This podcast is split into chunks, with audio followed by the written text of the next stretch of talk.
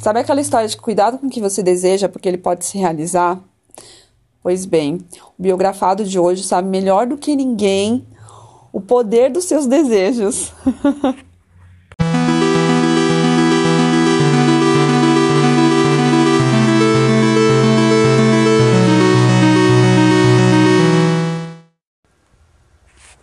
Olá, eu sou a Bruna Soares do Papo de Biblioteca e hoje eu trago a biografia do Truman Capote, uma biografia Capote é o nome, do Gerald Clark. E assim, eu já quero abrir com essa frase impactante que Truman falou.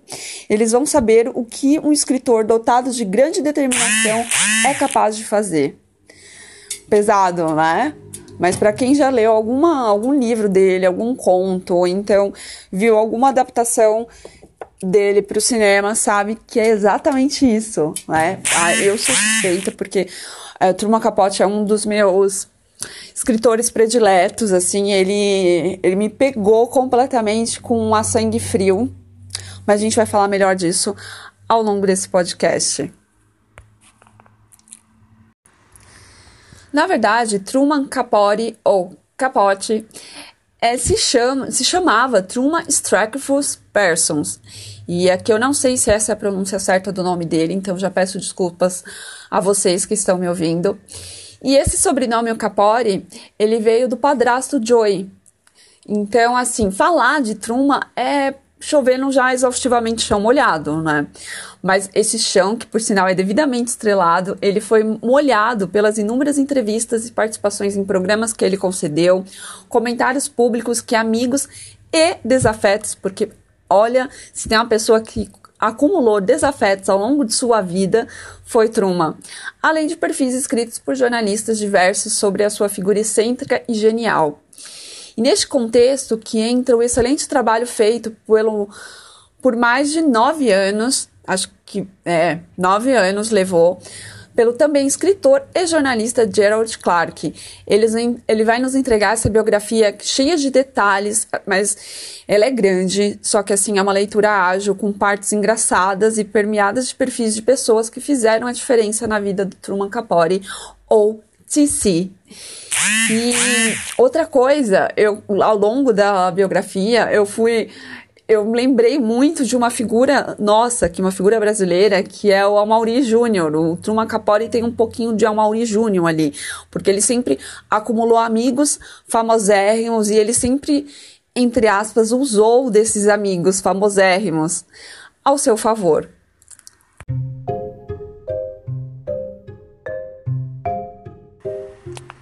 A felicidade deixa marcas tão tênues, os dias obscuros é que são volumosamente documentados.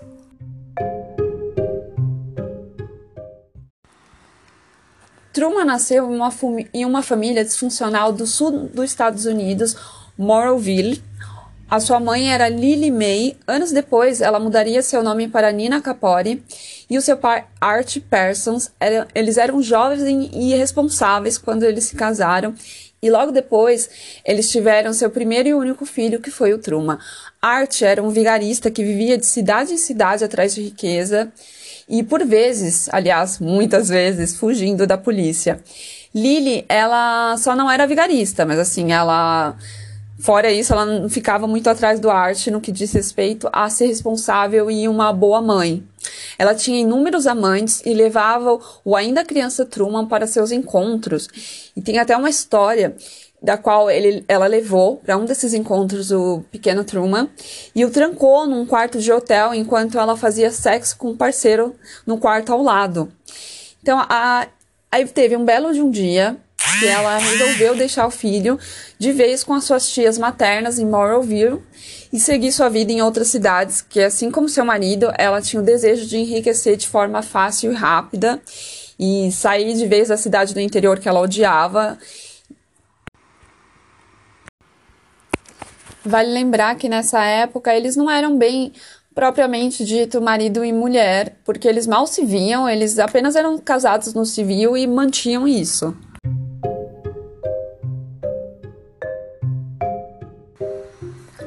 Uma vez, em St. Louis, ela foi para a cama com um cara, lembrou Truma. Eu só tinha dois anos, mas me lembro até de como ele era. Tinha cabelos pretos e nós estávamos no apartamento dele, onde eu dormia no sofá. De repente, eles começaram a brigar. Ele pegou uma gravata no armário para estrangular minha mãe. Só parou quando fiquei histérico. Depois, ela me levou para a casa da minha avó, em Jacksonville. Ela e meu pai estavam separados nessa época, e ela saía com vários homens. Uma noite, eles fazendo, fizeram tudo no banco de trás do carro.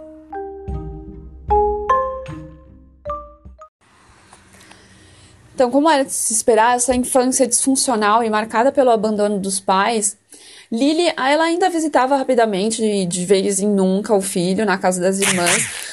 Já o pai, o Art, ele 99% das vezes só ficava na promessa de encontrar o filho, mas na verdade não ia. Então, fez com que Truman chegasse na adolescência não apenas com a aparência infantilizada.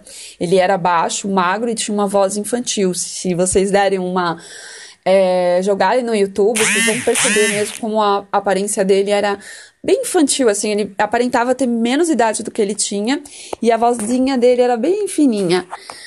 E, e além de tudo isso, ele tinha trejeitos e atitudes de criança. Então, foi apenas após o segundo casamento, casamento da sua mãe com o Capori, o Joey Capori, que ela o buscou. E a turma nasce, ele tinha seis anos nessa época. E aí ela levou ele para morar junto com seu novo marido. Então, Joey Capori era um rico empresário de origem cubana do ramo têxtil, que anos depois acabaram descobrindo que grande parte da sua renda vem, vinha de recursos ilícitos. E eles foram morar nesse tempo num belo e luxuoso apartamento de Nova York. Truma, que agora virou Capori e não mais um Parsons, estudou em algumas das melhores escolas de Nova York, mas ele nunca foi um bom aluno. Sim, pasmem, nunca. Ele costumava faltar muito, ele tirava muitas notas baixas e nas matérias que ele não se interessava, porque ele já tinha decidido que ele seria um escritor no futuro, logo ali na, na pré-adolescência, que ele era muito petulante com os professores e com a direção da escola, ele ia, ele ia para o enfrentamento mesmo.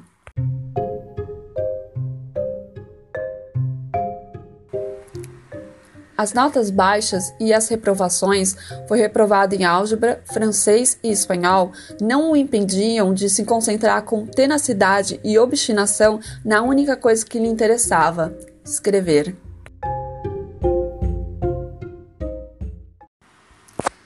Nessa época escolar, ele teve o grande incentivo de uma professora de inglês do Greenwich High School, a senhora Catherine Wood, que partilhava da mesma opinião de Truma quanto ao seu talento nato para escritor. Ela fez de sua missão a desincentivá-lo e assim fazer com que o seu talento ganhasse maturidade. Como era de se esperar, ela teve que enfrentar a resistência da agora Nina Capori, que é a mãe do Truman, para que deixasse seu filho ser quem ele era e mostrar o seu talento ao mundo. Porque a Nina, ela tinha muita vergonha do filho ser afeminado e ter interesses diferentes dos meninos da sua idade e classe social.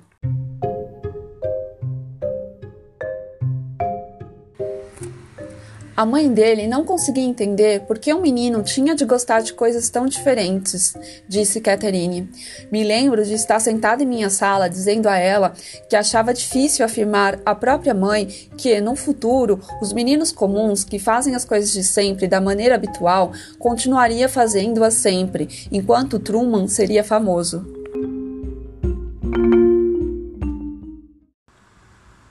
Mesmo com a não aceitação de sua mãe e pai, com a sua sexualidade e seus trejeitos afeminados, Truman nunca se inibiu e sempre deixou claro ao mundo quem ele era. Ele nunca teve vergonha de quem ele era.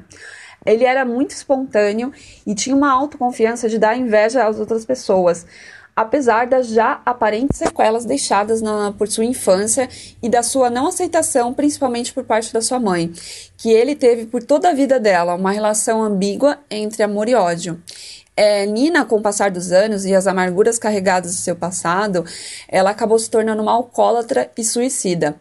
Art não ficou para trás, ele nunca foi o pai que achava que era, e ele sempre muito ausente e aparecendo raramente para pedir dinheiro ou exibir o filho famoso aos seus colegas.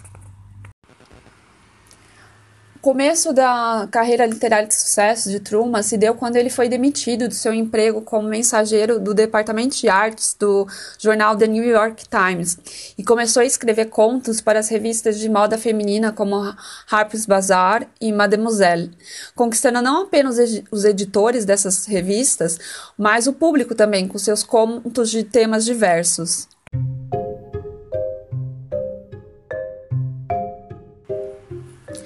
E os temas que dominaram toda a literatura de Truman: a solidão, que a todos aflige, menos aos estúpidos e insensíveis, a sacralidade do amor em todas as suas manifestações, a decepção que invariavelmente se segue às grandes expectativas e a perversão da inocência.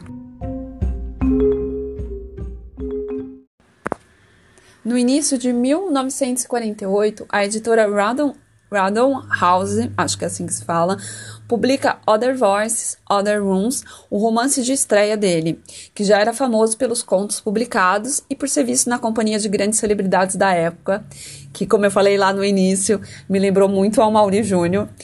E essas celebridades elas foram conquistadas pelo seu grande charme, desenvoltura e inteligência porque ele era muito, é, além dele ser muito espontâneo, ele era muito inteligente, então ele tinha sacadas ótimas, eles faziam as pessoas rirem, sabe, aquele grande acontecimento.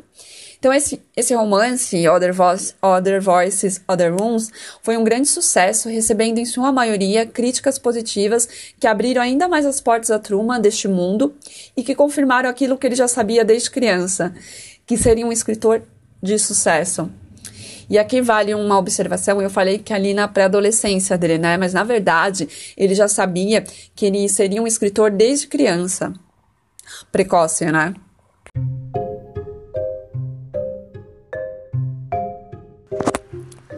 escrevia não um romance, mas uma autobiografia psicológica que traçava, em forma de ficção, sua angustiante jornada rumo à descoberta da identidade como pessoa homossexual e artista.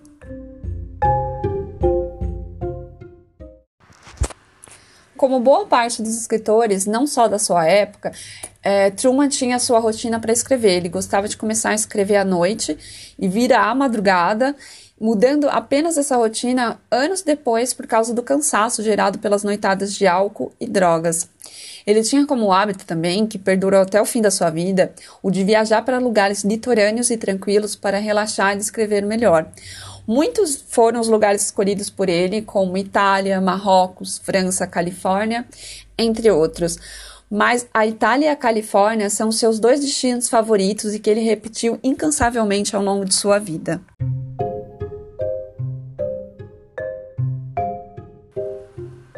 Truman não gosta de Londres, nem nessa época nem nunca, mas adorou Paris naquele verão dourado e depois nunca mais. Com Veneza, porém, a cidade seguinte de seu itinerário, o romance foi mais duradouro, chamando-o de volta outras vezes em estações e climas variados.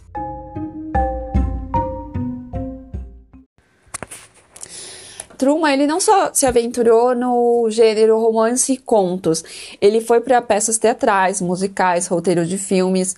E nessas outras empreitadas, ele não teve um sucesso, entre aspas, fácil, como nos dois primeiros gêneros que eu falei. Porque apesar de ele ter recebido críticas positivas e de ter tido um público fiel, Muitos foram aqueles, inclusive amigos, que não o apoiaram nesse novo universo que ele foi desbravando e tentaram convencê-lo a desistir. E nós temos que agradecer a grande coragem de Truman, a autoestima dessa pessoa maravilhosa, porque senão nós não teríamos como Breakfast at Tiffany's e The Innocents.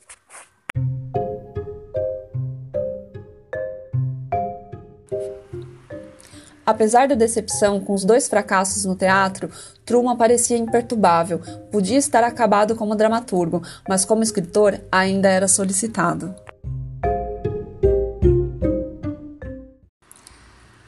As influências literárias dele vinham principalmente de dois grandes escritores franceses, apesar das notas péssimas em francês que ele tirava da, na escola, ele tinha esses dois grandes escritores franceses como ídolos, Gustave Flaubert e Marcel Proust.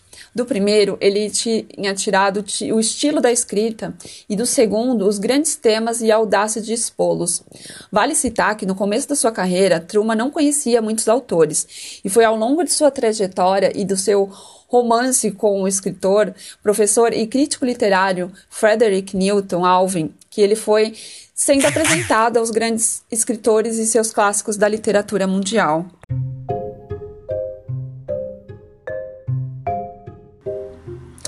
Ele concebeu a si próprio como um Proust norte-americano, um escritor que um dia faria para os ricos de seu país o que Proust, trabalhando noites e noites seu quarto revestido de cortiça, fez pela aristocracia francesa da Belle Époque.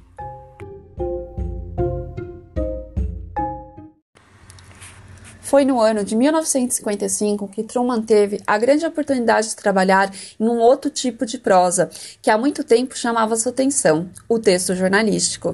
E o seu primeiro livro com esse estilo foi o The Muse Ahead, que conta sobre a sua viagem com uma companhia de teatro composta em sua maioria por negros para, União, para então União Soviética em pleno degelo da Guerra Fria. O segundo livro, com esse estilo, entre aspas, queridinho de Truman, foi o tão falado e polêmico A Sangue Frio. Este livro ele vai contar a história da chacina cometida por Perry Smith e Dick Hickok contra a família Clutter, no Kansas. Desculpa, eu realmente não sei como falo sobre o nome dessa família.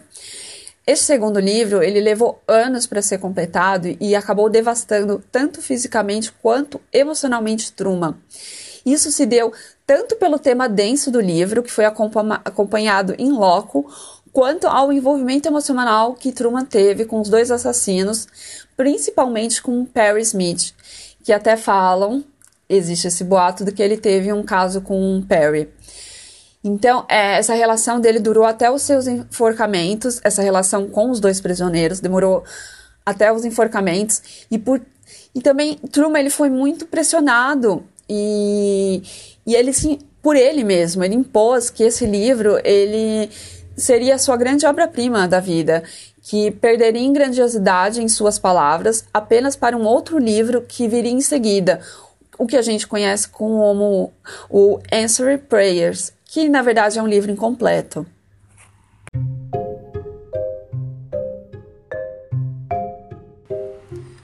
O Expresso em Cold Blood estrondava sobre trilhos. Jan Ennis, diretora de publicidade da Randall House, alegrava-se por ser apenas uma passageira do especial Capori. Gostaria de assumir a responsabilidade por essa torrente publicitária, mas não posso. Devido à grande repercussão positiva e o sucesso de vendas desse livro, Truman resolveu dar uma festa para comemorar este efeito. O famoso baile de máscaras Black and White do Hotel Plaza em Nova York. Apenas nomes rigorosamente selecionados pelo seu anfitrião foram convidados. Nem os acompanhantes poderiam ir se não tivessem seus nomes no convite. Isso acabou gerando uma grande loucura entre a alta sociedade nacional e até mesmo internacional para serem convidados para essa festa. Para essa festa. No final, aqueles que tiveram a sorte de terem seus nomes selecionados saíram do grande dia muito felizes e satisfeitos. A festa havia sido tudo aquilo que seu idealizador sonhara, recheada de pessoas famosas e ricas, embaladas por um bom som e muita dança. Como tudo, nem tudo na vida são flores, Truman, após o frenesi todo em torno do livro em a sangue, frio, a sangue frio e da festa, se entregou à tristeza pela não aceitação do seu nome barra trabalho na roda seleta dos grandes autores americanos e, consequentemente, não ter sido indicado para nenhum prêmio. Aliado a isso, Truman ele estava envelhecendo e já não era mais um menino homem divertido e que vivia em festas. Ele estava cada vez mais recluso e reclamava de tudo e todos. Ele emendava um relacionamento abusivo atrás do outro, enquanto mantinha uma relação de amizade, no mínimo estranha, com seu ex-namorado de anos, Jack Durfee, e se afundava cada vez mais no álcool, na cocaína e em remédios de venda controlada.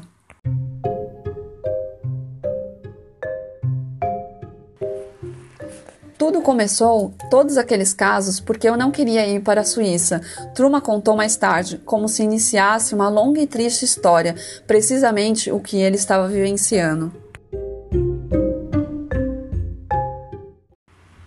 Apesar dos capítulos que relatam estes casos abusivos que Truman teve serem extremamente tristes e deprimentes, pode-se dizer que há um humor ali, entre aspas. Isso se deve pelas loucas ideias de vinganças que ele teve quando ele era que ele tinha, na verdade, quando ele era abandonado por seus parceiros. A melhor frase que resume estes capítulos é: se não fosse trágico e cômico, eu dei muitas risadas, assim. E depois eu fiquei me sentindo culpada por ter dado risadas das tragédias que ele vivenciou e todas as loucuras que passavam pela cabeça dele.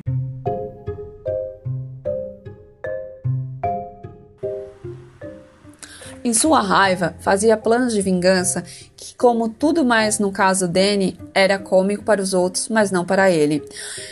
Pagara uma restauração nos dentes de Danny e brincava que exigiria tudo de volta. Aqueles dentes são meus e eu os quero, disse a mulher de Johnny Carson, Joanne. Vou fazer um colar e usá-lo no pescoço. Por fim, ordenou a Joanne e a Myrtan Bennett, suas empregadas em Palm Springs, que saíssem em sua missão de sabotagem. Elas deveriam ir até a, a noite, até o estacionamento do correio, onde o pobre Danny, que não era mais consertador de ar-condicionados, tinha arrumado um emprego noturno. A arma delas, um pacote de um quilo de açúcar que deveria ser despejado no tanque de gasolina do carro dele.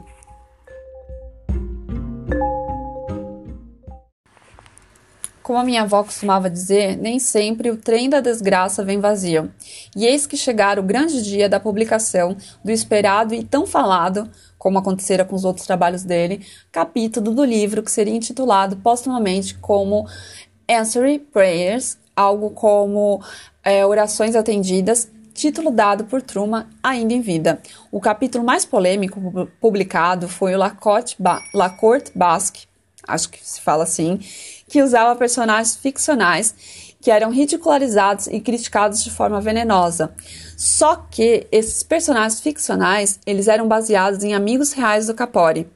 A sua publicação foi um grande sucesso, mas trouxe um grande pesar ao autor. Ele foi abandonado por seus até então amigos e foi duramente criticado por eles durante muitos anos.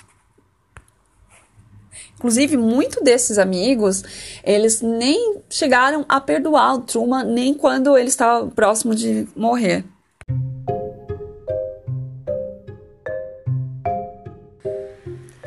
Infringira as regras do clube e devia ser punido. Assim como uma vez a moda tinha sido acolhê-lo, agora era desprezá-lo. Os que não foram atingidos por Lacourte Basque, em geral, se zangavam tanto quanto os outros atingidos. Os últimos anos de vida do TC não foram dos mais fáceis. Ele estava totalmente viciado na combinação entre álcool e drogas, perder a sua personalidade para elas e se encontrava cansado e sem muitos amigos após a publicação bombástica do livro, da, do capítulo. Tudo aquilo que um dia ele fora parecia que tinha ficado em um passado muito distante e que só tinham restado apenas memórias. A biografia ela se encerra nesse clima mas não Truma, que ficará imortalizado através de seus trabalhos que encantaram, divertiram e fizeram muitos refletirem, atra refletirem através de sua escrita. Uma biografia e uma bibliografia dignas do seu biografado.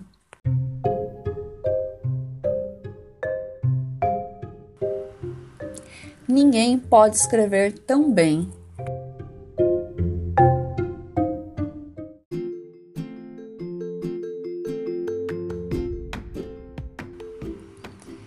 esse foi o livro de hoje. Eu super recomendo. Eu amei a biografia, conhecer mais do Capori.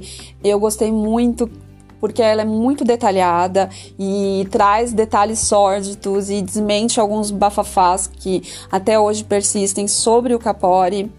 Você tem uma visão melhor dos livros dele também, a, a partir da que você vai conhecendo as suas motivações a escrever, é, as pessoas que faziam parte da vida dele. Então, assim, se você gosta do Capori ou se você gosta de algum livro dele quer saber melhor sobre, por favor, compre essa biografia maravilhosa. E é isso, eu vou ficando por aqui. Até a próxima, até o próximo livro, até a próxima discussão literária.